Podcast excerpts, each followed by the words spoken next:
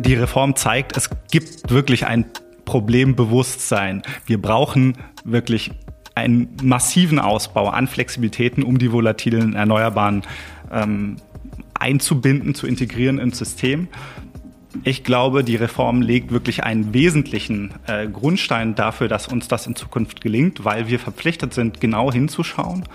Von daher wäre mein Fazit eigentlich eher ein ziemlich optimistisches.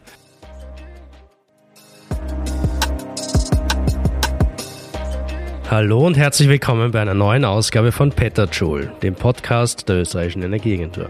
Mitte März diesen Jahres hat EU-Energiekommissarin Kadri Simpson die Vorschläge ihres Hauses zur Weiterentwicklung des gemeinsamen europäischen Strommarkts präsentiert.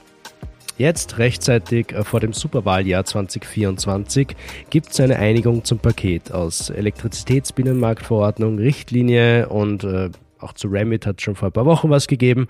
Ähm, aber jetzt ist die finale Einigung da. Ende März haben wir eine Folge zu den Kommissionsvorschlägen gemacht und heute schauen wir rein, was davon hängen geblieben ist. Und wir fragen uns, welche Möglichkeiten und Notwendigkeiten sich aus der aktuellen Neuausrichtung für Österreich ergeben. So. Heute haben wir es ziemlich äh, voll hier bei uns im Besprechungsraum im äh, Büro in Wien. Äh, neben mir sitzen zwei Menschen, die unsere Hörer und Hörerinnen schon relativ gut kennen und eine neue Stimme.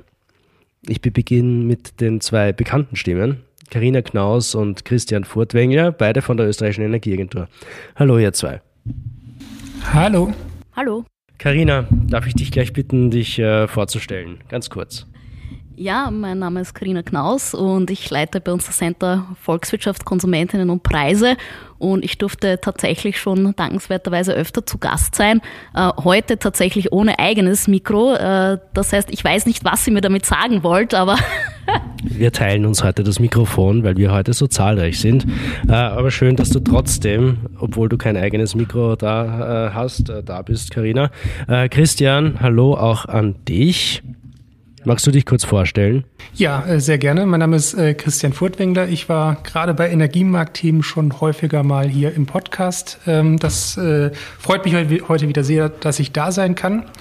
Ähm, und ja, ich beschäftige mich viel mit Energiemarktthemen hier bei der Energieagentur und Preisen ganz allgemein. Wunderbar. Ähm in der letzten Folge habe ich dich gefragt, ähm, wie es ausschaut äh, mit der deutschen Bundesliga. Ähm, wie schaut es jetzt aus mit der deutschen Bundesliga? Vor, vor der Winterpause. Okay, also hier stehen 40 Minuten sind angesetzt für diesen Themenblock. Deswegen äh, werde ich jetzt 40 Minuten äh, natürlich den Zwischenstand in der Bundesliga präsentieren. Nein, es ist tatsächlich so wie beim letzten Mal. Es steht wieder jemand Unerwartetes an der Tabellenspitze. Ah, ja? Diesmal ist es Bayer Leverkusen und nicht oh. Borussia Dortmund. Äh, letztes Jahr hat es den Dortmunder nichts geholfen. Da wurde Bayern trotzdem Meister. Ähm, bin gespannt, wie das dieses Jahr mit dem großen Trainertalent Xavi Alonso bei Leverkusen läuft. Wunderbar, danke für ähm, den Shoutout. Ähm, dann haben wir noch einen Gast bei uns, äh, Jasper Geipel aus dem BMK, dem Bundesministerium für Klimaschutz, Umwelt, Energie, Mobilität, Innovation und Technologie. Hallo Jasper, schön, äh, dass du bei uns bist, äh, freut mich sehr.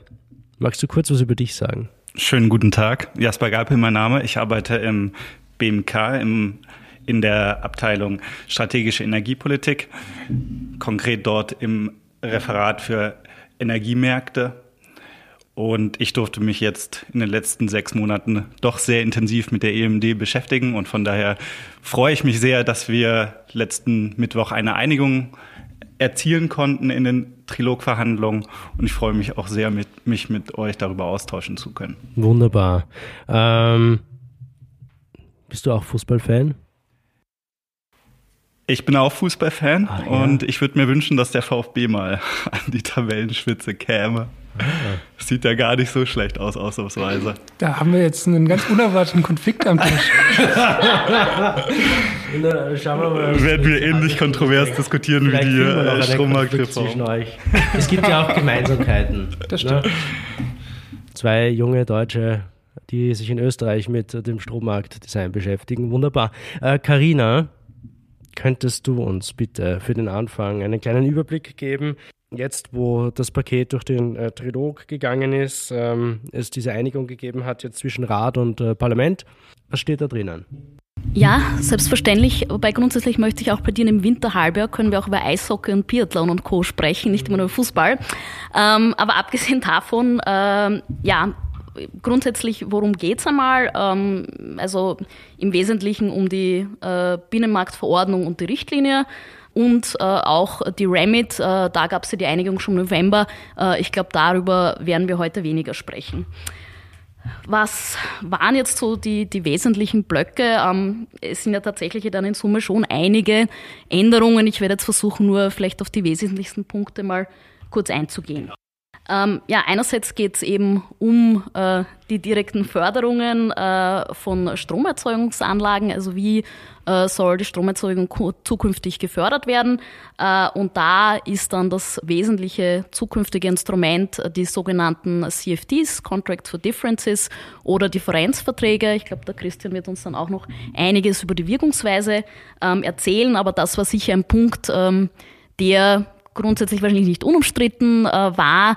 Äh, in den ersten Vorschlägen war ja da durchaus drinnen, dass da äh, Neuanlagen, auch Repowering, Kernkraft etc., also doch, würde ich sagen, recht weitreichend, was da umfasst ist. Und in der Einigung sind jetzt, ist jetzt zumindest grundsätzlich von äh, neuen Anlagen die Rede und äh, aber auch von Erneuerbaren eben und äh, Kernkraft. Und was auch eine, finde ich, sehr wesentliche Änderung zum ursprünglichen Kommissionsvorschlag ist, dass die Einnahmen äh, aus diesen Differenzverträgen, also da zahlt man dann im Fördersystem ja nicht nur ein, sondern bekommt bei hohen Preisen auch wieder etwas heraus, dass hier die Erlöse relativ offener äh, vergeben werden konnten. Also im Kommissionsvorschlag äh, war das relativ genau drinnen mit quasi Euro pro MWH äh, werden hier äh, je nach Verbrauch quasi ausgeschüttet.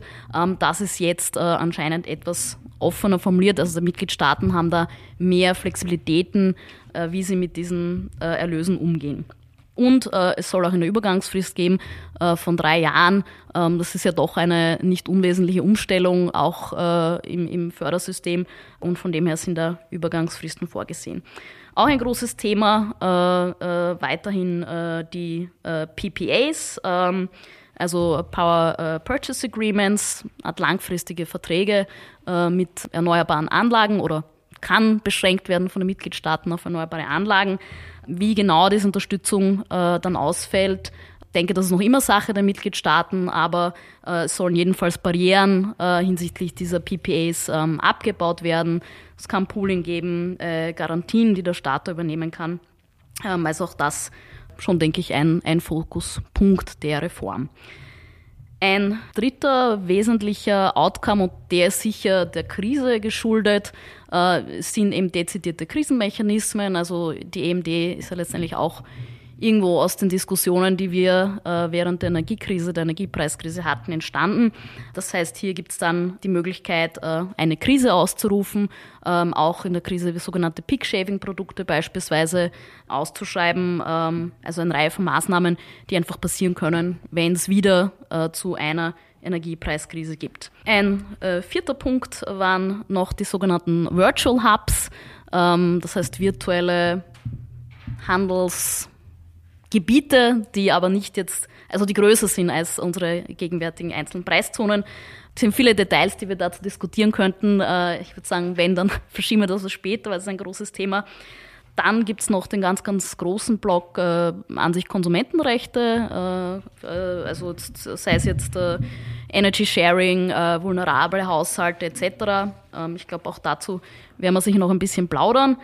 Und dann gibt es noch eine Reihe kleinerer Themen, die ich finde jetzt auch gar nicht so unwesentlich sind, äh, wie beispielsweise die 100 äh, kW Lot Size äh, im Market Coupling, die drinnen steht, ähm, oder auch, dass es beispielsweise für Nemos äh, keine Produkte jetzt für Intraday oder The Head äh, abseits der Marktkopplung äh, geben darf. Also auch das eine nicht ganz unwesentliche Neuerung.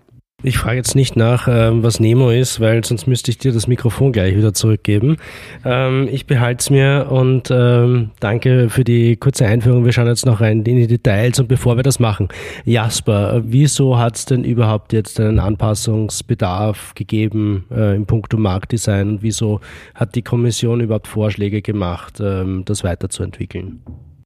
Ja, also ich glaube, da lohnt es sich einfach, sich nochmal vor Augen zu führen, wo wir vor einem Jahr standen. Wir hatten wirklich eine außergewöhnliche Krise mit einem Dreiklang aus drei verschiedenen Elementen. Und zwar der Dürre in Europa, die dazu geführt hat, dass wir wenig Wasserkrafterzeugung hatten, den Krieg in der Ukraine, der dazu geführt hat, dass Gas, die Gaspreise explodiert sind und als dritten Punkt den Ausfall von einem substanziellen Anteil der Atomkraftwerke. Dies hat einfach dazu geführt, dass die Preise an den europäischen Strommärkten wirklich explodiert sind. Daraufhin gab es primär einen politischen Handlungsdruck, der dazu geführt hat, dass wir eine Vielzahl an Krisenmechanismen, Krisenverordnungen umgesetzt haben. Letztendlich ging es darum, einfach bei einer nächsten Krise bereit zu sein und äh, Instrumente zu entwickeln, die uns ermöglichen, ähm, zu verhindern, dass eine solche Krise wieder entsteht, soweit es dann überhaupt möglich ist. Und äh, wenn es eine solche Krise gibt, darauf besser vorbereitet zu sein. Wunderbar, dann steigen wir ein in die Details. Christian, äh, erster Punkt. Die Karina hat es auch als ersten Punkt genannt, äh, CFDs, Contracts for Difference. Ähm, was ähm, gilt da jetzt und Vielleicht kannst du uns noch mal kurz erklären, was es überhaupt ist. Ja, sehr gerne. Also Contracts for Difference, äh, auf Deutsch Differenzkontrakte, äh, Differenzverträge, sind grundsätzlich eine Vertragskonstruktion, bei der ähm, ein Vertragspartner einem anderen Vertragspartner äh, entweder einseitig Geld ähm, überweist oder äh, wo es zwischen beiden Vertragspartnern hin und her Geldüberweisung geben kann, äh, abhängig von einem, ja, von einem Signal. Und das ist meistens ein Preissignal eines sogenannten Underlyings. Das mal ganz, ganz, ganz grob und ganz unverständlich erklärt, was ein, äh, ein Contract for Difference ist. Was ist jetzt Contract for Difference in dem Kontext, den wir hier betrachten? Da geht es um die Förderung von Neuanlagen hauptsächlich. Ähm, Historisch reden wir da eigentlich immer von erneuerbaren äh, Neuanlagen, die neu gebaut werden und die aber ähm, eine gewisse Unterstützung brauchen, weil sie relativ viele Kosten, äh, viele Kostenanteile dieser Neuinvestitionen in den Fixkosten stecken äh, und deswegen ähm, quasi relativ äh, viel Geld vorge vorgestreckt werden muss durch der oder die die Anlage baut. Zum Beispiel eine Windkraftanlage kostet äh, viel bei der Richtung, aber dann im Betrieb relativ wenig. Wird es dann deutlich weniger, ja. genau. Mhm. Ähm, und das äh, unterscheidet diese Anlagen halt stark von den konventionellen Energieerzeugungsanlagen, keine Ahnung, Gaskraftwerke, Kohlekraftwerke, die man früher immer hatte, ähm, wo dann relativ großer Anteil der Kosten im laufenden Betrieb erst entstanden sind. Genau, daher hat man erneuerbaren Förderungsregime eingeführt, zum Beispiel Marktprämienmodelle, die sehr weit verbreitet sind in äh, Europa. Davor gab es noch ganz klassische Einspeisetarife, wo man ganz fix Geld bekommen hat für seine Megawattstunde. Ähm, heißt das jetzt eigentlich, dass es diese fixen Einspeisetarife nicht mehr geben darf? Mm, ja, gut, das hängt ein bisschen davon ab, wie man CFD interpretiert. Also eigentlich ist man weggekommen von den Einspeisetarifen europaweit, ähm, weil sie natürlich eine große Schwäche haben, nämlich man setzt einen Anreiz zu produce and forget, sagt man da. Das heißt, man hat einen Anreiz, äh, Energie zu produzieren und es ist völlig egal, was der, der Marktpreis gerade ist. Eigentlich waren die Marktprämienmodelle, die man heute hat, eine Reaktion darauf. Man wollte einen stärkeren Anreiz schaffen, dass erneuerbare Anlagen sich auch mal abschalten, wenn sehr viel Strom äh, schon im Netz ist und dementsprechend an Wert stark verloren hat. Und jetzt sind die CFDs so eine Art weitere Erweiterung dieser Marktprämiengedanken. Denn zusätzlich zu dieser äh, Stützung quasi äh, diese, die auch im Marktprämienmodell der Fall ist, dass man Geld bekommt, wenn der Strompreis niedrig ist, auch damit man sich langfristig diese Fixkosten erwirtschaften kann. Äh, Gibt es bei den CFDs jetzt auch quasi die Gegenrichtung, dass man bei besonders hohen Marktpreisen Geld wieder zurückzahlen muss? Dass dann eben zum Beispiel ähm, ja, äh, Konsumentengruppen zurückgegeben werden kann, die stark von hohen Strompreisen belastet sind. Mhm. Und für diesen Zweck räumt äh, diese neue Einigung die Möglichkeit ein, dass man Untergrenzen und Obergrenzen definiert für diese CFDs. Was machen diese Untergrenzen und Obergrenzen? Im Prinzip die, die Untergrenze ist das, was vorher die Marktprämie im Prinzip war im großen Teil. Also man hat quasi einen garantierten Mindesterlös für die produzierte Megawattstunde. Okay, das heißt, wenn äh, der Strompreis, der Marktpreis unter ein gewisses Niveau fällt, bekommt man die Differenz zum Marktpreis ersetzt. Genau, und das ja. ist meistens nicht quasi auf, auf Stunden definiert, sondern es ist eher über einen längeren Zeitraum Durchrechnungsperiode definiert, aber im Kern ist es genau das, genau. Und ähm, die Obergrenze ist quasi das Gegenstück dazu. Das heißt, ab der Grenze muss dann quasi, wird der Strompreis höher als diese Grenze, es muss Geld zurückgeführt werden. Und äh, wenn im Spezialfall, wenn Untergrenze gleich Obergrenze wäre, also wo diese beiden Preislevel genau gleich angesetzt würden bei einem CFD, dann wären wir wieder bei einem Einspeisetarif. Also einen ganzen, einen Full Circle sind wir dann gekommen. genau, richtig. Also dann wäre man wirklich wieder da, wo man mal war und hätte auch viele Marktsignale, die man sich schmerzhaft quasi ins, äh, ins Fördersystem reingeholt hat, hätte man schon wieder aufgegeben. Deswegen ist das wahrscheinlich nicht das Ziel, das viele haben werden. Ähm, es ist aber jetzt tatsächlich in der Hand der, der Mitgliedstaaten letztendlich zu entscheiden, wie sie ihre CFDs genau ausgestalten werden. Denn es ist eigentlich nur vorgegeben jetzt durch diesen EU-Vorschlag, dass es zweiseitige Contracts for Difference sein müssen. Das mhm. heißt, es muss eine Obergrenze, eine Untergrenze geben. Aber wie die genau gesetzt werden, das bleibt den Mitgliedstaaten überlassen. Mhm. Und je nachdem, ähm, wie hoch die Frequenz ist, sage ich mal, der, Durchrechnung auch, ähm, werden dann negative Marktpreise auch schneller durchgegeben an äh, die Anlagenbetreiber. Beispielsweise, wir haben ähm, niedrigen Strombedarf. Im DR-Head-Markt gibt es dann negative Preise um die Mittagszeit, weil sehr viel PV-Strom da ist und die Flexibilität vielleicht noch nicht so gegeben ist. Das wird dann auch schon durchschlagen. Also es ist jetzt noch ein bisschen die Frage, wie viele von den bestehenden Regeln weiter bestehen. Also ich äh, denke jetzt an die Sechs-Stunden-Regel zum Beispiel, ab der keine Marktprämie mehr ausgezahlt wurde. Die gibt es jetzt in Österreich. Die es jetzt genau. in Österreich ja. gibt. Jetzt ist natürlich die Frage, wie, was passiert mit der, wenn okay. auf CFDs umgestellt wird. Das ist jetzt tatsächlich eine, eine Entscheidung, die sich jedes Land selber stellen muss. Also wenn man genau sowas dann haben will, also eine Regel, bei der man nicht bei negativen Preisen durchfördert, dann muss man sich entsprechende Ausnahmen oder Grenzfälle quasi reinschreiben in dieses Gesetz. Und Österreich hat im ERG jetzt schon eine Art äh, Rückzahlungsverpflichtung äh, ab einem gewissen äh, Preis äh, oder ja, Marktpreisdifferenzhöhe.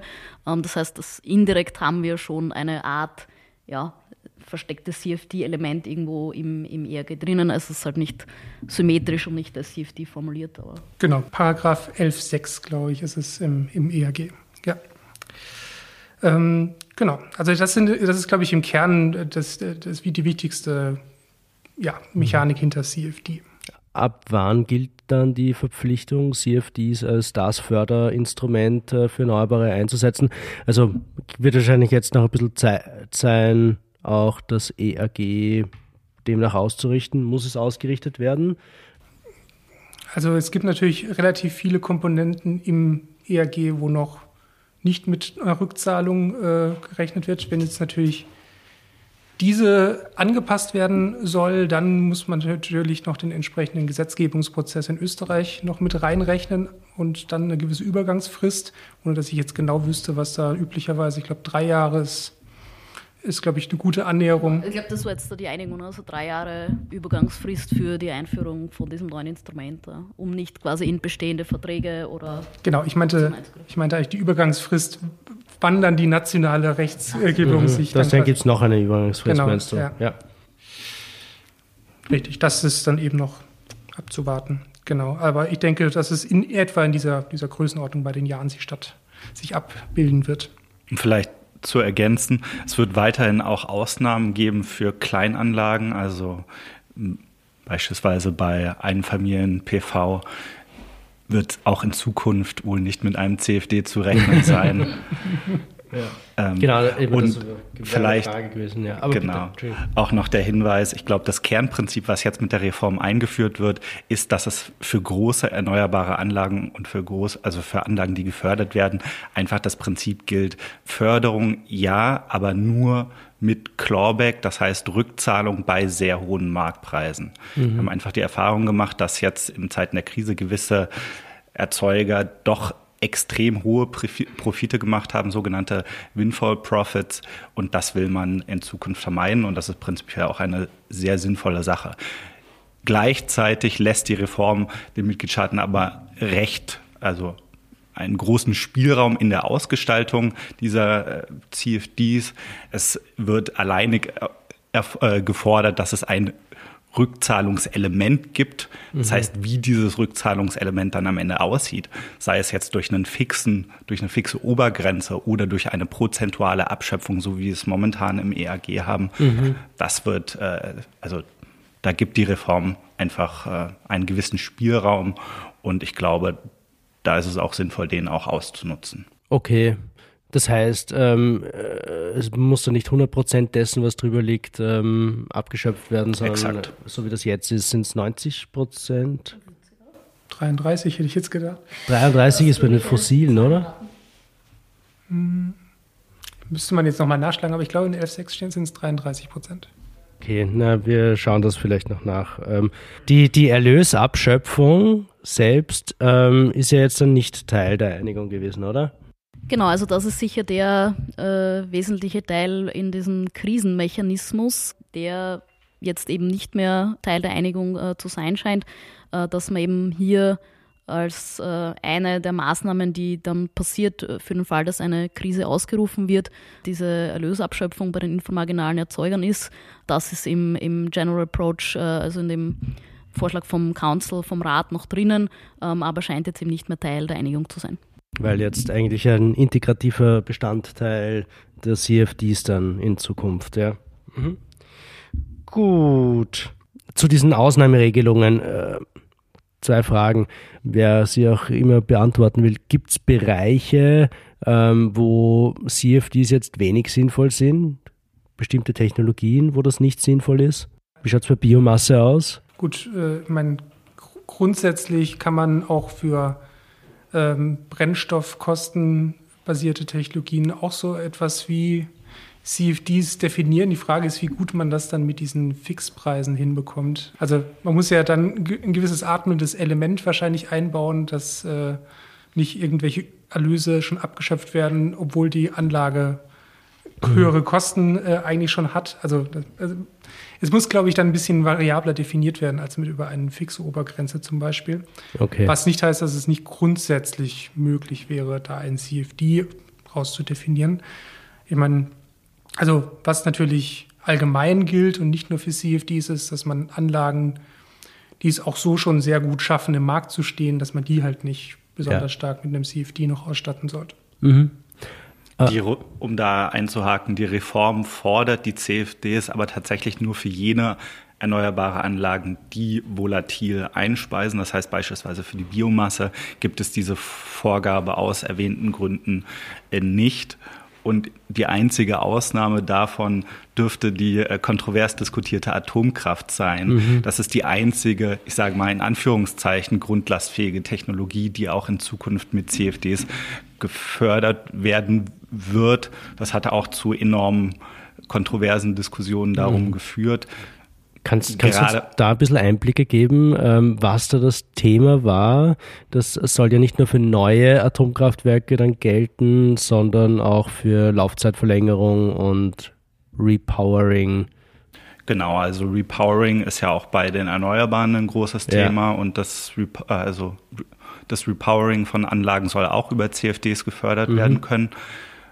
Zusätzlich hinzugekommen, und das hatte tatsächlich für Furore gesorgt, dürfen jetzt auch Bestandsanlagen, insbesondere Atomkraftbestandsanlagen, äh, über CFDs gefördert werden. Da muss man aber ergänzen oder einen Disclaimer bringen, dass es nicht so ist, dass das jetzt mit der Reform plötzlich neu möglich ist, sondern es, es mhm. gibt jetzt eine Formalisierung dieser Möglichkeit, aber auch vorher äh, gab es das schon. Es ist einfach formalisiert. Ja, also auch vorher, es muss auch jetzt vor, äh, notifiziert werden, alle Fördermechanismen müssen, müssen weiterhin notifiziert werden. Mhm. Und jetzt gibt es halt diese Formalisierung dieser Möglichkeit. Ja. Okay. Das vielleicht äh, die Ergänzung dazu. Das heißt, häufig wird gesagt, jetzt ist die Förderung von Atomkraft insbesondere auch im äh, Bestand möglich. Das war auch vorher äh, schon möglich. Ich meine, ich glaube, einer der Punkte, warum es halt auch so kontrovers diskutiert worden ist, ist, dass, wenn man jetzt sagt, das sind Erneuerbare und Repowering und Kernkraft, äh, dass einfach in manchen Ländern und insbesondere einfach auf Frankreich das Theoretische bedeuten würde, dass eben fast alle Anlagen sich für einen CFT qualifizieren. Und das kann dann, je nachdem, wie man dann diese oberen Untergrenzen setzt etc., schon auch in Richtung industriepolitischer, standardpolitischer Maßnahme gehen, äh, wenn man de facto fast jede Erzeugungsanlage in einem Fördersystem hat, wo dann äh, ja, äh, die Kosten auch von der Allgemeinen getragen werden. Also ich glaube, das ist schon so ein bisschen der, das Spannungsfeld immer war, weil die Idee des Binnenmarktes ist ja eigentlich äh, ein möglichst ein Level Playing Field auch im Energiebereich zu schaffen. Und wenn man dann sagt, es gibt dann in Mitgliedstaaten, äh, wo dann eigentlich dieses Marktelement abseits des CFDs sehr, sehr klein ist oder eigentlich nicht mehr existent, dann rückt man vielleicht auch wieder ein bisschen ein Stück weit ab von dieser Idee des Binnenmarkts. Was ist die Idee, die Idee dahinter dann? In Frankreich würde durch so ein CFD-Element ein niedriger Strompreis äh, möglich sein. Dieser niedrige Strompreis, von dem profitiert dann beispielsweise die Industrie.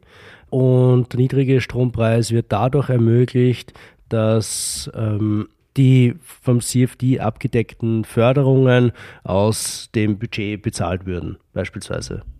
Verstehe ich das richtig? Ja, also wie genau, wie dann das, das also wo die, die Finanzquelle liegt, das ist, glaube ich, dann über die, die Frage den einzelnen Mitgliedstaaten, aber das ist im Kern ist das äh, schon die. Oder die über eine äh, Umlage, ja, genau. die also, beim Stromverbraucher genau, eingehoben vielleicht, wird. Vielleicht üblicher, genau, als, als äh, dass es dann irgendwie dann doch die Stromkunden am Ende zahlen, aber halt nicht die Industriellen, sondern irgendwie die Haushalte oder so ähnliches.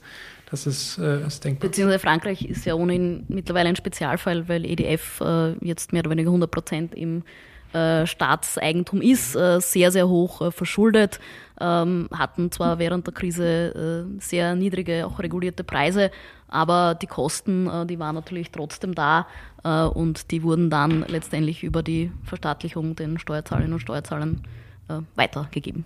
Genau, also 80 Prozent aller Haushalte sind bei EDF-Kunden, habe ich mir rausgeschrieben. Also das äh, ist schon ein sehr großer Anteil. Da ist halt ein Player richtig groß. Mhm. Ähm, ja, die meisten davon haben einen regulierten äh, Endkundentarif, also, genau.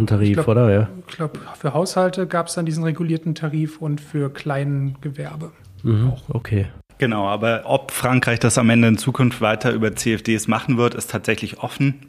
Es gibt jetzt die Absichtserklärung von Macron, die er kommuniziert hat, dass die Preise mehr oder weniger in Frankreich weiterhin reguliert werden sollen. Mhm. Das ist, man kann das nicht anders sagen, eine Abkehr vom liberalisierten Strommarkt. Es war ursprünglich die Vereinbarung zwischen Frankreich und der Kommission, dass es diesen Arène-Mechanismus bis 2025 gibt und dar darüber hinaus, dass Frankreich am liberalisierten Strommarkt teilnimmt dieses Commitment ist äh, damit nicht mehr gültig. In welcher Form jetzt die Regulierung der Strompreise in Frankreich umgesetzt wird, ist unklar. Das könnte beispielsweise über die CFD sein, aber auch über PPAs oder über, sagen wir, einen Analogon zur, Brenn, äh, zur deutschen Brennelementesteuer, die es vor ein paar Jahren mal gab mit einer anschließenden nicht selektiven Rückverteilung der Erlöse daraus an die Verbraucher.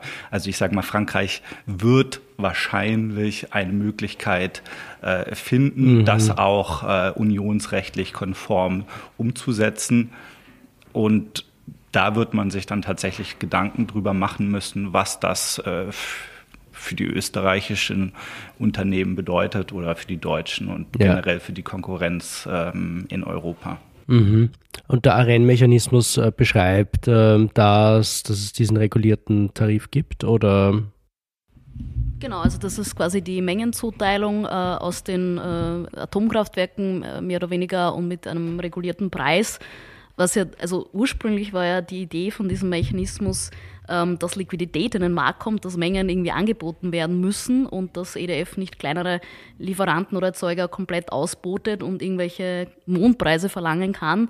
Aber jetzt äh, hat das Instrument auch im Zuge der Krise eine ganz andere auch Bedeutung, denke ich, äh, bekommen. Ja. Wunderbar. Dann gehen wir zum nächsten großen Thema. Ähm, einmal hast du es gerade gesagt, Jasper, PPAs, Purchase ähm, Power, Power Agreements. Power Purchase Agreements. Genau. So rum. Irgendwas war da falsch, ja. Äh, Christian, kannst du uns nochmal einen Überblick geben? Äh, was ist das und wieso sind die jetzt Teil des europäischen Strommarktdesigns geworden? Genau, also Power Purchase Agreement, wie der Name schon sagt, sind äh, Kaufverträge für Strom, die äh, bilateral zwischen einem Produzenten und einem Abnehmer von diesem Strom geschlossen werden. Die gab es im Kern schon in den letzten Jahren in vielen oder in einigen europäischen Ländern. In manchen sind sie nicht so sonderlich stark verbreitet. Und äh, ja, die sind quasi ein Hoffnungsträger, quasi, weil man ein Power Purchase Agreement ja auch mit einer erneuerbaren Anlage abschließen kann, sagen wir einem Windrad oder einem, einem kleinen Windpark oder PV, wie auch immer. Und der Gedanke ist, wenn man dann für diesen Strom einen Fixpreis äh, quasi dann verlangt, könnte das ja langfristig günstiger sein, als wenn man den Strom über das Netz bezieht. Zumindest ist das die Hoffnung, die ich mhm. immer raushöre aus der PPA-Diskussion. Äh, Aber wenn ich mir das vorstelle, es gibt für 15 Jahre einen Fixpreis, dann kann man fix davon ausgehen, dass einer der beiden schlecht aussteigt, weil irgendwie, irgendwie wird das halt doch daneben liegen. Und wenn man fixiert hat, 8 Cent äh, pro äh, Kilowattstunde und dann ist der Marktpreis bei 12 Cent, dann ärgert sich der, der nur 8 Cent bekommt. Das ist absolut, absolut richtig. Das ist das Grundproblem. Genau, das ist tatsächlich das Grundproblem, das es mit den PPAs eigentlich immer schon gab. Also es ist natürlich bei einer fixen Preisbildung ist, passiert genau das, was du gesagt hast. Es gibt eine Seite, hat immer das Interesse, diesen PPA langfristig zumindest nicht zu verlängern oder, oder zu kündigen oder was auch immer.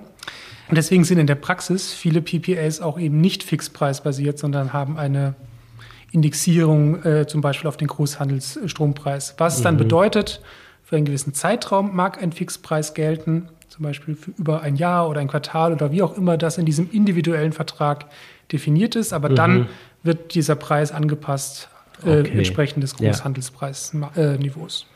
Also ich glaube, einer der, der wenigen Fälle, wo es vielleicht funktionieren könnte, ist, wenn ähm, der Abnehmer sozusagen von dem PPA bei seinem Produkt oder bei seinen Kundinnen irgendwo die Möglichkeit hat, diesen Fixpreis dann einzuloggen. Ja, mhm. Also ich produziere irgendwas und habe meine Kunden äh, und indirekt ist halt ein Produktstrom äh, drinnen.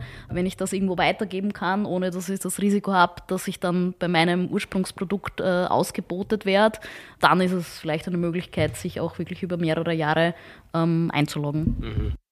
Oder wo es eine Direktleitung gibt, äh, vielleicht. Ja, wobei ich glaube, da muss man ein bisschen aufpassen. Ich bin jetzt auch nicht Jurist, aber ich glaube, dann spricht man schon nicht mehr von PPAs, weil PPAs sind per Definition über das Stromnetz ausgelieferte ah, Strommengen. Okay. Mhm. Und das, was du meinst, ist eher PV-Contracting oder sowas. Also das gibt es natürlich auch häufig, dass jemand eine Direktleitung von einer Erzeugungsanlage zu einem Verbraucher hat und äh, quasi für diesen Preis einen, äh, für diese mhm. Lieferung einen, ja, einen ja, ja. Strompreis zahlt.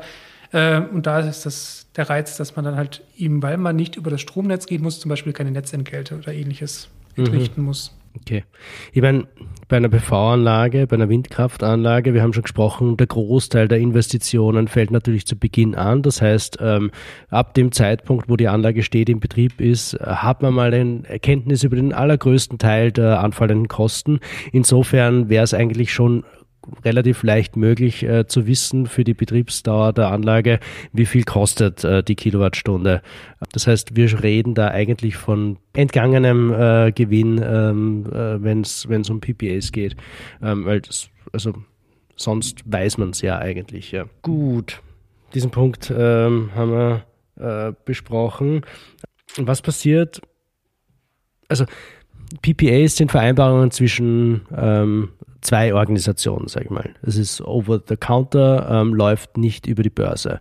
Ähm, was passiert jetzt mit äh, den über die Börse gehandelten äh, Strommengen, wenn sehr, sehr viele PPAs abgeschlossen werden, die ja vielleicht ihrerseits wieder indizieren auf äh, das Börsesignal? Also ähm, gibt es da nicht Wechselwirkungen auch? Ja, damit ist schon grundsätzlich zu rechnen. Also, wenn so ganz markttheoretisch müsste man in einem idealisierten äh, Bild, äh, müsste man davon ausgehen, dass derselbe Preis herauskommt, äh, egal ob man den jetzt bilateral handelt oder über die Börse.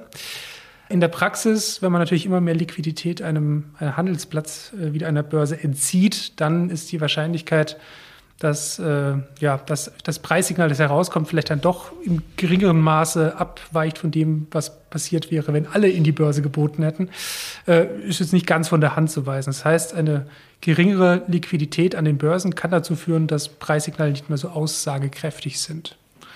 Und das ist natürlich aus Gesamtmarktsicht, aus Gesamteffizienzsicht schlecht, weil äh, wenn dann diese PPAs dann noch auf ein nicht ganz so liquides, nicht ganz so aussagekräftiges Börsensignal indizieren, dann hat man sich quasi eine Ineffizienz, von der es schwer ist, sie genau zu bemessen, äh, halt in sein Marktsignal reingebaut. Also eigentlich ist es ja, man sagt ja, diese Marktdesign-Dinge, sie kommen tatsächlich in zehn Jahreszyklen irgendwie, äh, weil wenn man sich jetzt beispielsweise den Gasbereich anschaut, da hat man eigentlich äh, über viele, viele Jahre versucht, aus langfristigen bilateralen Verträgen rauszukommen, um eben mehr Liquidität im Markt zu haben, um standardisierte Produkte zu haben, um kleinen Marktteilnehmern zu erlauben, äh, irgendwie teilzunehmen. Und das ist jetzt natürlich wieder ein Element im Strombereich, das jetzt ein bisschen in eine andere Richtung geht, wo man potenziell dem Markt auch Liquidität ähm, entzieht. Äh, insofern haben sich da auch die Börsen eben entsprechend positioniert, äh, weil es dieses Risiko eben gibt. Also wenn ich die äh, aktuellen Vorschläge richtig lese, ist das ja auch eine Gefahr, die der Gesetzgeber selber sieht. Also es gibt quasi einen Passus in, in der, äh, im Vorschlag, äh, dass jemand, der zumindest Staaten, die vorsehen, ähm, Sicherheiten für diese PPAs zu geben, dass die gleichzeitig darauf achten sollen, dass eben den äh, Börsen oder dass quasi dem Markt keine Liquidität entzogen wird. Ähm, also die, quasi diese Verantwortung, dass das nicht passiert, wird den Mitgliedstaaten übergeben, ohne jetzt genau zu erklären, wie sie das machen sollen. Mhm. Und es gibt auch eine Datenmeldeverpflichtung, äh, glaube ich, für ESA, die angedacht ist oder zumindest mal angedacht war, um eben auch hier Transparenz zu haben und möglicherweise untersuchen zu können, okay, gibt es da Abweichungen äh, bei den Preisen äh, zu standardisierten Verträgen oder Börseprodukten, Brokern. Ja, also auch da äh, wurde das äh, grundsätzlich vorgesehen. Gut, Jasper, wenn du da nichts mehr ergänzen willst, willst du oder? Ich glaube, es ist ein Beispiel von vielen, wo die Reform tatsächlich den Mitgliedstaaten Optionen mhm. zur Verfügung stellt. Ob und in welcher Form diese auf diese Option dann zurückgegriffen werden wird, das ist tatsächlich offen. Ja. Ich glaube, das Entscheidende ist die angesprochene äh, Garantieübernahme für den Ausfall einer der Kontrahierenden. Mhm. Also das ist sozusagen eine der großen Barrieren gewesen, ähm, weshalb, ich sage mal, Akteure davor zurückgeschreckt hatten, PPAs abzuschließen. Und genau, also es ist Okay. Es ja. wird uns noch äh, weiter beschäftigen, auf jeden Fall. Ja. Passt. Nächster Punkt, Karina, äh, du hast schon äh, kurz anskizziert, äh, Krisenmechanismen sind jetzt auch äh, eingebaut bzw. vorgesehen ähm, in der neuen Einigung. Da gelten bestimmte Kriterien. Kannst du uns dann einen Überblick geben, Mhm. Äh, ja, gern. Also wir haben ja schon, schon auch eingangs ein bisschen gehört, einer der Gründe äh, auch für diese Reform ist, um in Krisenzeiten ähm, besser vorbereitet zu sein, auch nicht nur mit dann Notfallverordnungen etc. arbeiten zu müssen, sondern hier schon gewisse Mechanismen implementiert zu haben. Äh, und das Ausrufen einer Krise äh, und die Maßnahmen dahinter, das ist eben äh, ein, ein wesentlicher Teil davon.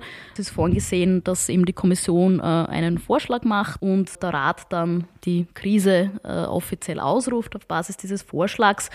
Und wann passiert das? Das ist natürlich die Frage. Ähm, das ist einerseits, wenn es hohe Durchschnittspreise im Großhandel gibt, bezogen auf die letzten fünf Jahre. Ich glaube, der, der letzte Wert war zwei, das zweieinhalbfache der letzten fünf Jahre. Oder andererseits äh, Endkundenpreise, wenn die maßgeblich über einen Zeitraum, ich glaube jetzt sind es drei Monate ähm, im, im äh, Rat äh, General Approach, über drei Monate äh, 70 Prozent äh, erhöht sind oder das absehbar ist, ähm, dann äh, kann eben diese Krise für bis zu ein Jahr äh, einmal erklärt werden. Und dann treten eben Maßnahmen ein, die quasi die, ich sage mal, normalen Spielregeln des äh, Binnenmarkts ein bisschen ähm, außer Kraft setzen. Das zweieinhalbfache, da waren wir letztes Jahr massiv drüber, oder? Ja, ja, ich glaube, es war ein Jahrzehnfaches, ja. Hm? ja. Genau, also da, ich meine, muss man auch sagen, man kann das nicht, nicht glaube ich, äh, genug betonen, wie auch außergewöhnlich diese Krise war und auch weil wir vorher über CFTs gesprochen haben. Ich meine, es ist jetzt nicht so, als hätte man noch nie nachgedacht, dass es Rückzahlungsvereinbarungen geben soll. Ich kann mir, wir hatten vor sechs, sieben Jahren ein Projekt äh, zu, zu Fördersystem und Marktprämien und da haben wir noch über das diskutiert und war eigentlich die einige Meinung, also die Preise, die werden noch nie so stark steigen, dass es so Rückzahlungsverpflichtungen überhaupt Sinn machen. Ja? Also das war einfach der Mindset, wenn halt über zehn Jahre die Preise bei 40 Euro liegen. Das war einfach eine andere Welt. Vielleicht noch kurz, was passiert, wenn diese Krise äh, ausgerufen wird oder was kann passieren. Also im Wesentlichen können dann Unterstützungsmaßnahmen umgesetzt werden äh, von den Mitgliedstaaten. Ähm, das ist einerseits für KMUs, also eigentlich ähnliche Maßnahmen, wie sie, jetzt in der Krise hatten, dass man sie fördert bis zu 70 Prozent äh, ihres Verbrauchs. Oder bei Haushalten, äh, die können dann Preise unter den Kosten haben, bis zu 80 Prozent des Medianverbrauchs. Diese 70, 80 Prozent Regeln, äh, ähnlich äh, unserer Logik des Stromkostenzuschusses, dass man eben auch sicherstellt, dass weiterhin einfach ein Anreiz zum Sparen ist, weil wenn man was in einer Energiekrise möchte, dann ist es jedenfalls weniger auch Energie zu konsumieren. Ja, also das sind so die, die wesentlichen Maßnahmen, dass man hier einfach Unternehmen und Haushalte dann in dieser Krise unterstützen kann. Mhm. Apropos Unterstützung und Schutz, es ist ja auch einiges für äh, vulnerable und energiearme Haushalte jetzt äh, vorgesehen, unter anderem Verbot von Abschaltung und andere äh, Vorkehrungen. Gibt es eine Definition der Kommission oder beziehungsweise in diesem äh, Vorschlag auch von Energiearmut äh, und was ist äh, in diesem Paket enthalten jetzt, Karina? Ja, also, also vulnerable Haushalte ähm, tauchen tatsächlich auch, auch äh, öfter auf in, in der EMD. Die Definition selbst, äh, da referenziert äh, das Paket auf die Effizienzrichtlinie, was durchaus Sinn macht, weil das dort im Recast äh, erstmalig definiert wurde, äh, nämlich auch eben explizit und das ist schon irgendwo das Besondere, was wir bei Energiearmut immer diskutieren, dass es eben nicht nur ein Einkommensthema ist, sondern dass es im Wesentlichen mehrere Dimensionen hat. Und da ist eben dieser Mangel an Zugang zu Energieservices und, und Lebensstandards sind da referenziert. Ähm, und somit kann man sich dann auch auf das beziehen. Und diese vulnerablen Haushalte, ein, eine wesentliche Komponente ist, äh, dass die Mitgliedstaaten dafür Sorge tragen sollen, dass es zu keinen Abschaltungen kommt. Das äh, kann äh, hingehen bis zu einem Verbot von Abschaltungen für diese Haushalte. Das heißt, das ist dann schon ein, würde ich sagen, sehr, sehr mächtiges Instrument. Und dann gibt es noch andere Maßnahmen wie beim Energy Sharing, das ja auch äh, ein, ein Teil der EMD ist, also das Energieteilen direkt, also ohne Energiegemeinschaften und Co., äh, dass hier, wenn das äh, so ein Energy Sharing von öffentlicher Hand passiert, dass dann äh, 10 Prozent der Mengen, würde ich jetzt mal meinen, äh, für vulnerable Haushalte vorgesehen werden können. Genauso wie man beispielsweise Erlöse aus den CFD-Mechanismus auch hier spezielle Maßnahmen für Vulnerable ergreifen kann. Was heißt dann Energy Sharing von der öffentlichen Hand? Die, es gibt eine PV-Anlage am Parlamentsdach und der Strom draus wird den Bürgern und Bürgerinnen zur Verfügung gestellt? Ja, beispielsweise, ja. Also äh, Parlament, öffentliche Hand, weiß nicht, was Parlament ist, aber ich meine Gebietskörperschaften, also Gemeinden beispielsweise wäre jetzt für mich das naheliegendere äh, Beispiel, wenn man eben auf einem, äh, in der Gemeinde, am Rathaus, auf der Schule etc. so ein Projekt aufsetzt und das im Rahmen dieses, äh, so eines Energy Sharings, äh, dass man sich dann darum kümmern muss, dass man hier 10% den Vulnerablen zur Verfügung stellt. Mhm. Ich meine, Verbot von Abschaltungen ist jetzt kein Freibrief, äh, dass die Leute ihre Stromrechnung nicht zahlen, sondern geht es tatsächlich um vulnerable Haushalte und das ist schon auch enger, enger eingegrenzt. Genau, ich meine, da braucht es äh, ziemlich sicher dann für die Umsetzung also wirklich eine ganz konkrete Definition, wie man dann diese Haushalte eben äh, zweifelsfrei definiert. Also dass es auch eben äh, rechtlich da keine, ja, also braucht es eine ganz konkrete Definition dann. Wir haben letztes Jahr ja relativ viel darüber geredet, ähm, Merit Order, die äh, beziehungsweise Einheitspreisverfahren, das dazu führt, dass äh, Strom- und Gaspreis sehr eng miteinander gekoppelt sind. Wie ist das Thema jetzt adressiert? Haben wir die Strompreise jetzt von den Gaspreisen entkoppelt mit diesen Vorschlägen oder nicht? Mach mal einen Thumbs up oder down am Tisch. Äh, äh, also ich meine, vielleicht von mir, ich, also ich also grundsätzlich, wir brauchen eine Einsatzreihenfolge der Kraftwerke. Ja. Das ist einfach so im Stromsystem und äh, die gibt es auch, auch weiterhin.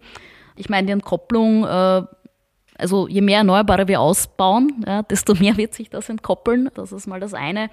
Ich glaube, indirekt wäre es auch über die CFDs, weil das ja ein gegenläufiger Mechanismus grundsätzlich ist mit diesen Rückzahlungen. Für mich ist es jetzt aber aufgeweicht, weil einfach dieses also diese Zuweisung, dass die Erlöse direkt verteilt werden an alle, das ist jetzt ein bisschen äh, schwammiger, gibt es mehrere äh, Optionen mit Investitionen etc. Von dem her ja, äh, hängt es dann wahrscheinlich davon ab, äh, wie das auch konkret umgesetzt wird äh, von den Mitgliedstaaten.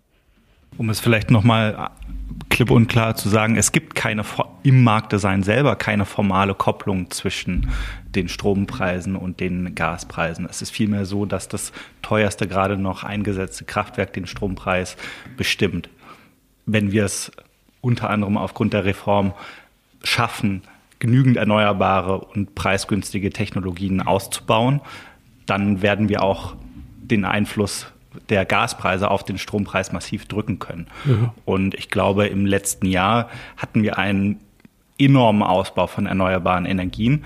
Das hat dazu geführt, dass wir jetzt für 2024, wenn wir uns die prognostizierten Preise anschauen, wieder einen extrem dankenswerterweise wieder ein extrem niedriges Preisniveau sehen, was sicherlich dann am Ende nicht von den Gaskraftwerken äh, bestimmt wird. Ja, wir sehen momentan mhm. Durchschnittspreise von äh, 90 Euro für 2024. Das geht nur, weil wir so viel Erneuerbare haben und dementsprechend der Einfluss der äh, Gaskraftwerke zurückgedrängt wurde. Mhm. Also ich hatte eigentlich in dieser Diskussion von Anfang an den Eindruck, dass das Entkoppeln von Strom- und Gaspreisen immer eine unglückliche Formulierung war. Denn natürlich sollte der Preis eines Gutes von dem Gut abhängen, das zu seiner Herstellung benötigt wird. Äh, also, dass, dass wenn Gas in der Gleichung drin ist, dass man mit Gaskraftwerken Strom produziert, mhm. sollten sich dann Strom- und Gaspreise grundlegend entkoppeln? Ich glaube, das war man, man, meinte damit, dass nicht jede Bewegung des Gaspreises eine gleiche Bewegung des Strompreises indizieren soll, aber auch das ist, naja, volkswirtschaftlich oder markttheoretisch ist es schon sinnvoll, wenn mhm. äh, das Ganze sich aneinander orientiert. Ja, ich meine, extrem wird es ja dann, wenn 99 Prozent ähm, des, der Nachfrage erneuerbar gedeckt werden, genau. ein Prozent äh, aus Gaskraftwerken. Das ist schwer vermittelbar, ja. aber ökonomisch tatsächlich, also wenn Angebot und Nachfragekurve sich schneiden und die Anfrage Angebotskurve sieht halt irgendwie ein bisschen ja. flach aus, dann wird es in anderen Märkten zum selben Effekt kommen. It's all or nothing. Ja, ähm, da kommen wir eigentlich eh schon zu einem Thema, das ähm, auch Raum bekommen hat äh, im neuen Ansatz für ein Strommarktdesign, für die Weiterentwicklung des Strommarktdesigns. Die Gaskraftwerke sind ja auch ein wichtiger Flexibilitätslieferant äh, und werden das auf absehbare Zeit auch bleiben. Ich meine, das ist diese ein, zwei Prozent äh, der Nachfrage, ja, das ist nicht viel. Da geht es äh, um quasi die letzten Meter, die es äh, oft braucht. Jetzt im Winter sind wir natürlich ähm, eher bei 20, 30 Prozent ähm, öfters mal aber auf absehbare Zeit wird es diese Gaskraftwerke eben noch brauchen. Thema Flexibilität, Flexibilität im Stromsystem. Jasper, kannst du uns einen Überblick geben, was zu diesem Thema drinnen ist im neuen Ansatz für die Weiterentwicklung des Strommarktdesigns? Sicher. Du hattest es ja bereits angedeutet. Durch den enormen Ausbau von erneuerbaren Energien wird in Zukunft der benötigte Flexibilitätsbedarf massiv ansteigen. Und ich glaube, das ist ein wesentlicher Erfolg der Reform, dass mit der Reform selbst jetzt eine, so, eine Art Governance-Struktur in Bezug auf die Flexibilitäten eingeführt wurde. Bedeutet, Mitgliedstaaten sind ab jetzt verpflichtet, zweijährlich den künftigen Flexibilitätsbedarf zu evaluieren und Barrieren im Punkto Flexibilitätseinsatz abzubauen. Darüber hinaus sind sie verpflichtet, sich selber verpflichtende indikative Ziele für den Flexibilitätsausbau zu setzen. Und ich glaube, dieser verstärkte Fokus aus Flexibilitäten ist trotz aller Diskussionen um CFDs, PPAs eigentlich das Wesentliche oder der, die wesentliche Verbesserung der Reform dieser verstärkte Fokus auf Flexibilitäten, der zeigt sich auch daraus, dass jetzt Mitgliedstaaten erlaubt wird oder dass Mitgliedstaaten die Möglichkeit haben, eine Vielzahl von zusätzlichen Flexibilitätsförderinstrumenten umzusetzen. Auch da ist es wieder obliegt es den Mitgliedstaaten zu entscheiden, wollen wir jetzt konkrete Förderung für beispielsweise Batteriespeicher oder beispielsweise Demand Response explizit einführen oder wollen wir das eher, ich sage mal, marktgetrieben haben. Das obliegt dem Gesetzgeber da länderspezifisch das optimale Vorgehen zu bestimmen. Für den Einsatz ähm, dieser Aspekte sind ja zeitdynamische Tarife auch sehr relevant. Ist zu diesem Punkt irgendwas im Paket enthalten? Also äh, grundsätzlich äh, die Variable Tariffs, also jetzt die Endkundenpreise, die waren ja schon drinnen, äh, die sind auch drin geblieben. Die wurden jetzt tatsächlich ergänzt mit den Fixpreisverträgen, die man anbieten muss. So gesehen ist das in dem Fall jetzt in die andere Richtung gegangen. Aber grundsätzlich die Möglichkeiten, ähm, die gibt es natürlich. Und auch diese eine Möglichkeit, wo ich eingangs berichtet habe, die die Lot Size, also die Gebotsgröße auf 100 kW äh, beispielsweise abzusenken äh, in der Marktkopplung. Das ist auch explizit vorgesehen, äh, um hier Speicher und DSR, äh, also Demand Response, zu beanreizen. Was bedeutet das dann? Das heißt, dass ähm, auch kleinere Speicher teilnehmen können am, am Markt? Also dass, dass kleinere äh, Anlagen in der Marktkopplung äh, mitmachen können. Man natürlich realistischerweise ist die Frage jetzt äh, eine, eine einzelne Anlage, ähm, ob die jetzt Börse-Mitglied wird und sich an der Marktkopplung äh, dann wirklich teilnehmen kann, aber es ist äh, zumindest die Idee darunter, das zu beanreizen. Mhm. Aber so ein kleiner äh, Speicherschwarm im Endeffekt, ähm, ja, wieso nicht? Brauchen wir das sowieso. Wenn wir über das Thema Gaskraftwerke für Flexibilitätsdienstleistungen sprechen, dann argumentieren viele, dass die Aussicht auf ein paar hundert Betriebsstunden im Jahr nicht ausreichen könnte, um diese Anlagen im Markt äh, zu halten, sprich äh, wirtschaftlich äh, zu betreiben. Deswegen gibt es immer wieder auch die Diskussion, dass es äh, sogenannte Kapazitätsmärkte ähm, braucht. Das heißt, einen Markt abseits der über die Börse gehandelten KWH, MWH. Jasper, was ist das, so ein, ein, ein Kapazitätsmarkt und was steht dazu im ähm, Marktdesign-Paket? Genau. Also bei den Kapazitätsmärkten Märkten, beziehungsweise in der Reform selber spricht man eigentlich eher von Kapazitätsmechanismen. Das können Kapazitätsmärkte sein. Das be würde bedeuten, dass die Erzeugungsanlagen am Markt nicht nur Erlöse bekommen für die erzeugte Energie, sondern auch dafür bereits einfach Zahlungen bekommen, dafür, dass sie dort im Markt sind.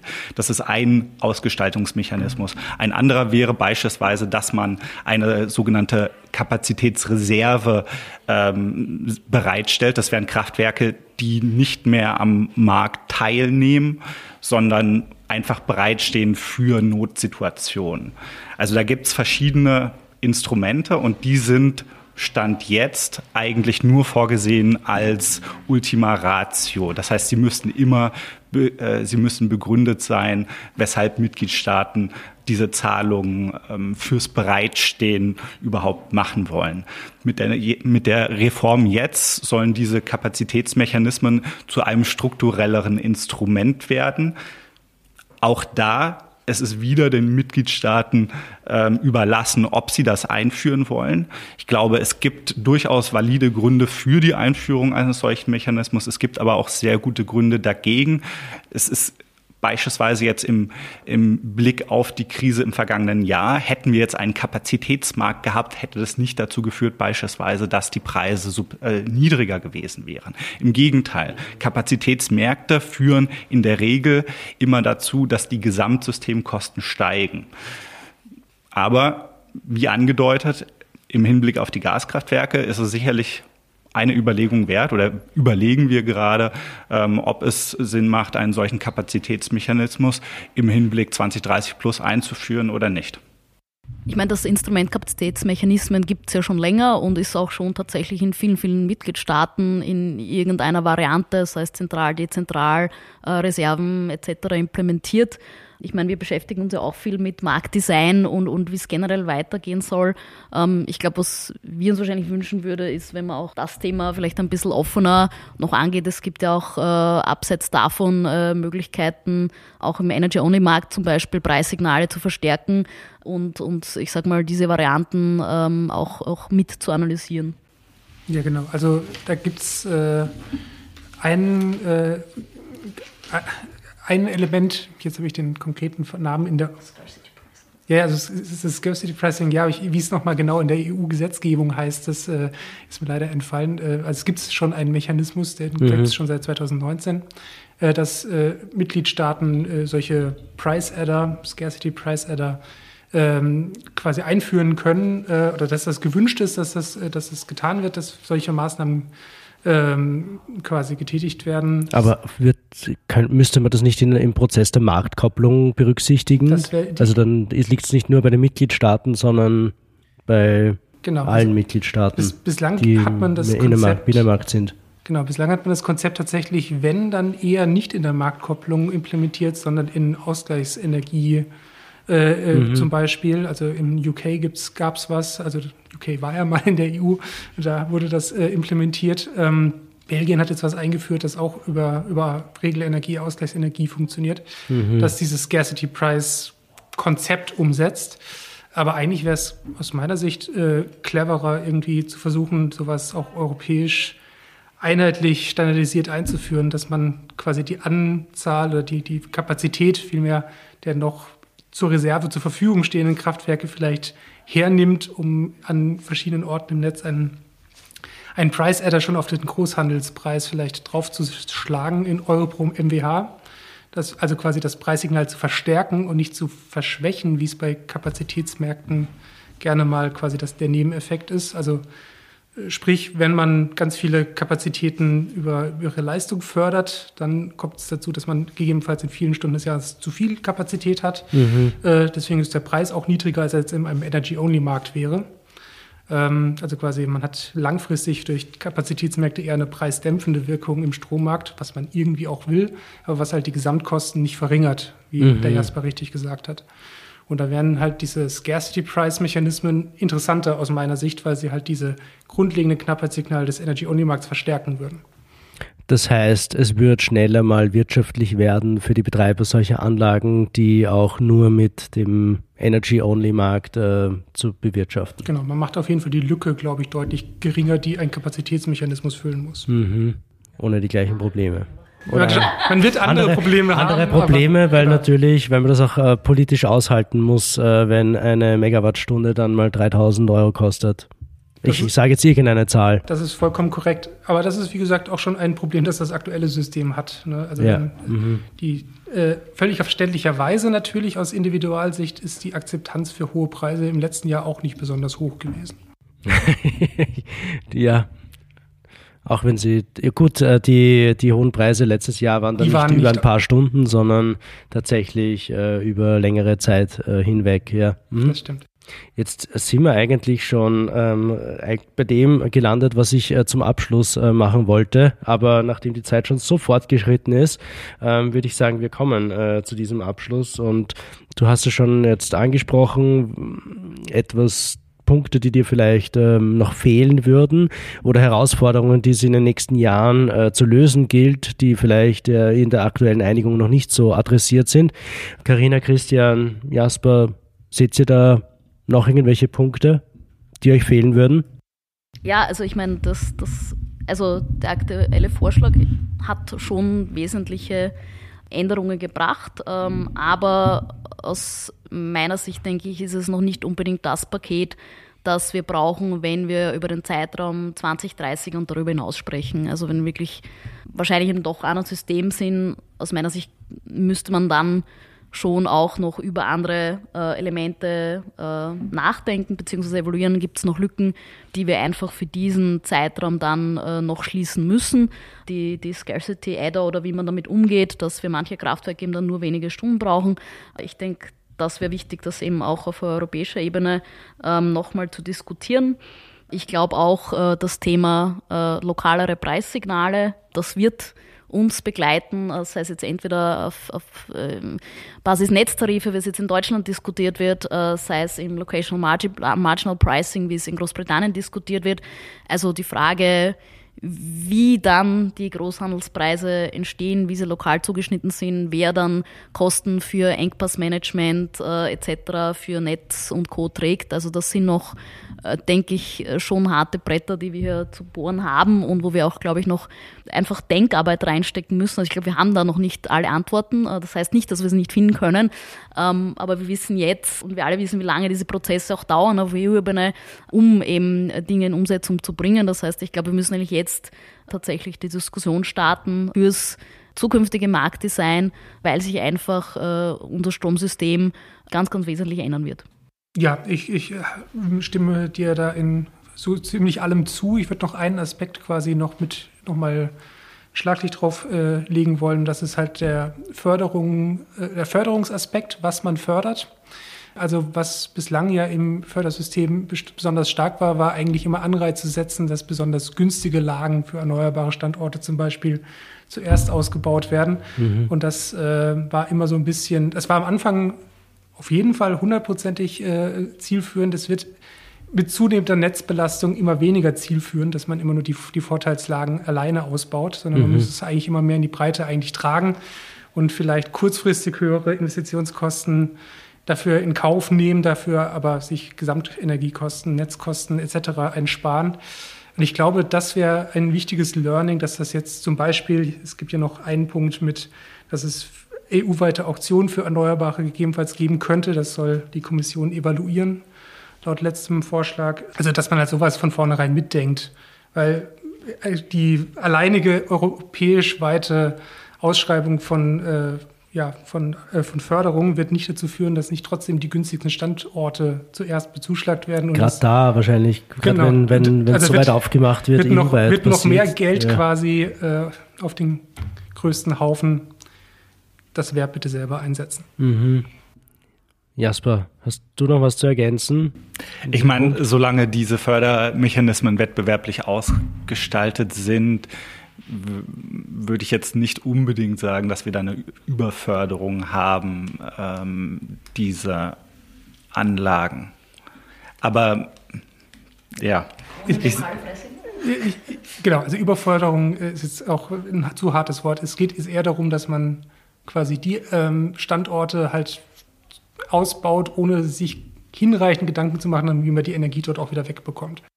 Also wir haben, das ist Teil mit dem auch von vorher, also wir haben halt keine Netzpreissignale, ja. sondern nur Strommarktpreissignale über eine hypothetische Kupferplatte. Ja. Ähm, und das spiegelt halt eigentlich dann nicht mehr die Realität wider. Also ich stimme überein, dass wir in Zukunft einen verstärkten Fokus auf die Flexibilität legen sollen, unter anderem auch auf die angesprochenen äh, lokalen Preissignale. Äh, tatsächlich möchte ich zu bedenken geben, dass beispielsweise bei der Ausgestaltung von den Fördermechanismen für Flexibilitäten die Option auf äh, lokale Preissignale explizit erwähnt wird. Das ist wieder also ein EU-Klassiker, Endeavor to Consider. Ähm, es ist natürlich, äh, werden wir sehen, was wir daraus machen. Ähm, ich glaube, die Reform zeigt, es gibt wirklich ein Problembewusstsein. Wir brauchen wirklich einen massiven Ausbau an Flexibilitäten, um die volatilen Erneuerbaren ähm, einzubinden, zu integrieren ins System. Ich glaube, die Reform legt wirklich einen wesentlichen äh, Grundstein dafür, dass uns das in Zukunft gelingt, weil wir verpflichtet sind, genau hinzuschauen. Von daher wäre mein Fazit eigentlich eher ein ziemlich optimistisches. Ich glaube, ähm, ich stimme Karina sicherlich überein. Wir werden sicherlich in fünf Jahren nochmal hier sitzen und dann wieder über die neueren Maßnahmen drüber diskutieren dürfen.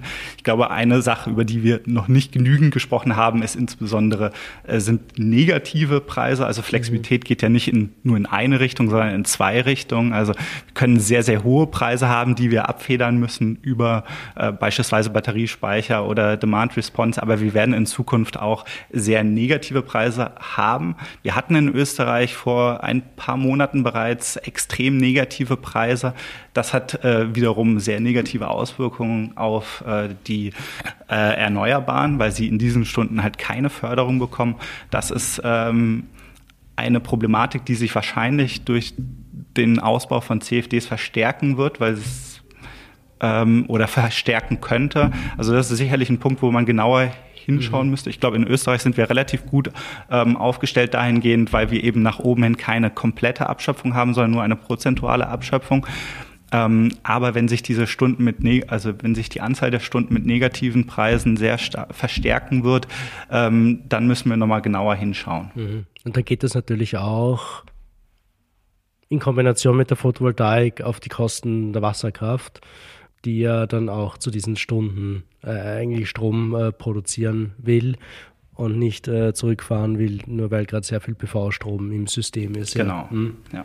Ein weiterer Aspekt, auf den wir sicherlich stärker schauen müssen, ist der Ausbau der, der Netze. Ja, das ist, ich glaube, die EU hat mit ihrem Grid Action Plan dort jetzt auch gezeigt, sie schaut sich das genauer an, aber das ist ein Aspekt, der jetzt in der Reform nicht äh, sehr substanziell aufgegriffen wurde. Es ist sicherlich was, ähm, was uns auch weiter beschäftigen wird.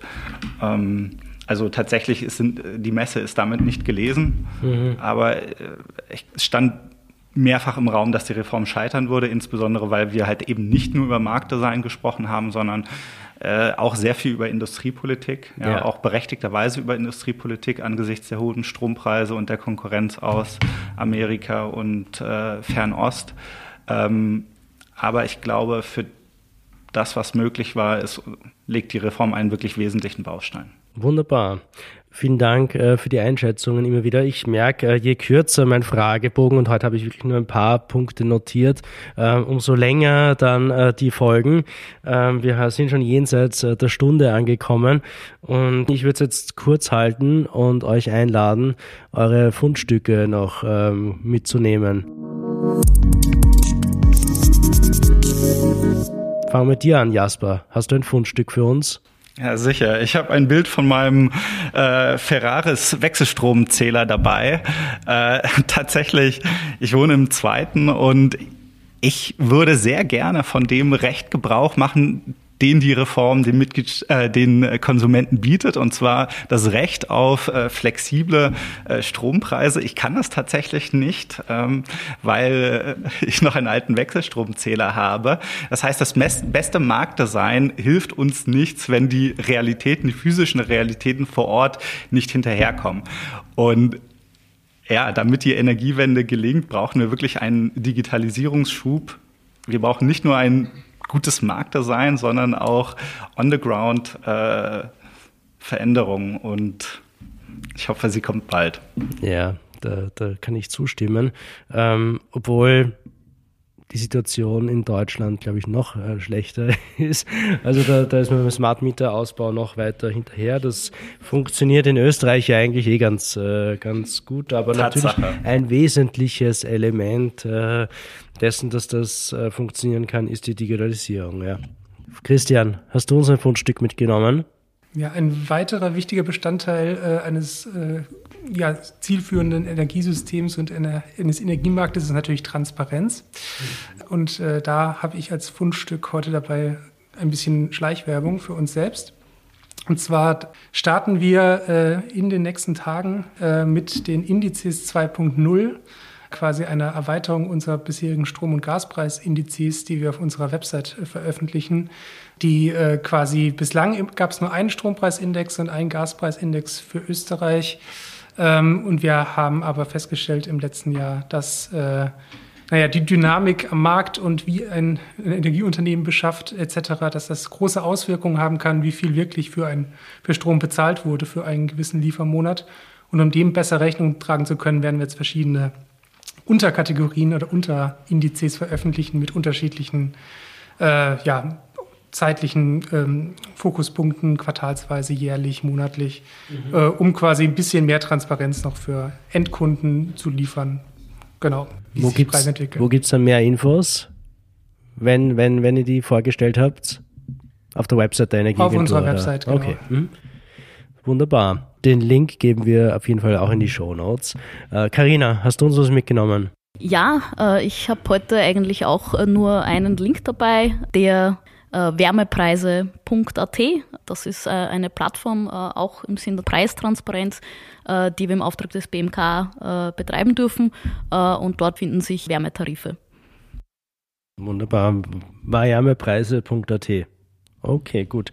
Ähm, mein Fundstück auch noch ganz kurz ähm, ist der Gaspreis, ähm, sowohl in Österreich als auch äh, im europäischen Benchmark äh, TTF, der aktuell bei plus 32, 33 Euro pro MWH liegt. Ähm, das ist so niedrig wie 2021 nicht mehr, trotz Winter äh, den wir aktuell haben und doch einem höheren Gasverbrauch. Ja, so ist es aktuell. Ich glaube, was man dazu sagen kann, ist, dass die Volatilität äh, und die Risiken trotzdem noch bleiben und die Nervosität ähm, auch im Gasmarkt noch spürbar ist und das jederzeit wieder rauf äh, und dann gleich schnell wieder runtergehen kann. Ähm, auch bei den Endkundenpreisen äh, sehen wir bei neuen Verträgen schon wieder in einem Bereich äh, teilweise unter 6 Cent netto die Energiepreise ähm, bei Gas angekommen. Gleichzeitig gibt es natürlich auch äh, noch viele Kunden und Kundinnen, die bei höheren Preisen eingeloggt sind, äh, die noch solche äh, Verträge haben. Für die kann man wahrscheinlich auch einen Blick äh, in den äh, Tarifkalkulator äh, empfehlen, um sich umzuschauen nach vielleicht einem neuen Vertrag. Das braucht man in der Regel unseren Hörerinnen und Hörern aber nicht erzählen. Die wissen sowas. Ähm, also vielleicht erzählt es weiter. Gut, Jetzt haben wir die Fundstücke relativ schnell durchbekommen. Vielen Dank dafür, dass ihr da nicht so ausschweifend wart. Ähm, ich danke euch recht herzlich für eure Einblicke, Einschätzungen äh, zum Thema Strommarktdesign. Wir sind im März, glaube ich, äh, da gesessen und haben das eher als Reformchen bezeichnet aber auch gesagt, je nachdem, wie das dann tatsächlich umgesetzt wird in den Mitgliedstaaten, kann das sehr viel bewirken auch, äh, sehr viel bewirken in puncto erneuerbaren Ausbau und Flexibilisierung. Ähm, ich bin jedenfalls gespannt, wie du und deine Kollegen und Kolleginnen Jasper das äh, dann angehen werdet in den nächsten ähm, Monaten und Jahren, die Umsetzung äh, dieser Vorgaben jetzt. Ich wünsche dir euch viel Glück dabei, uns allen frohe Weihnachten das ist meine letzte Folge heuer. Ähm, insofern äh, auch ein gutes neues Jahr schon äh, in diese Richtung. Vielen Dank euch fürs Kommen. Wollt ihr noch was sagen? Ja, einen guten Rutsch.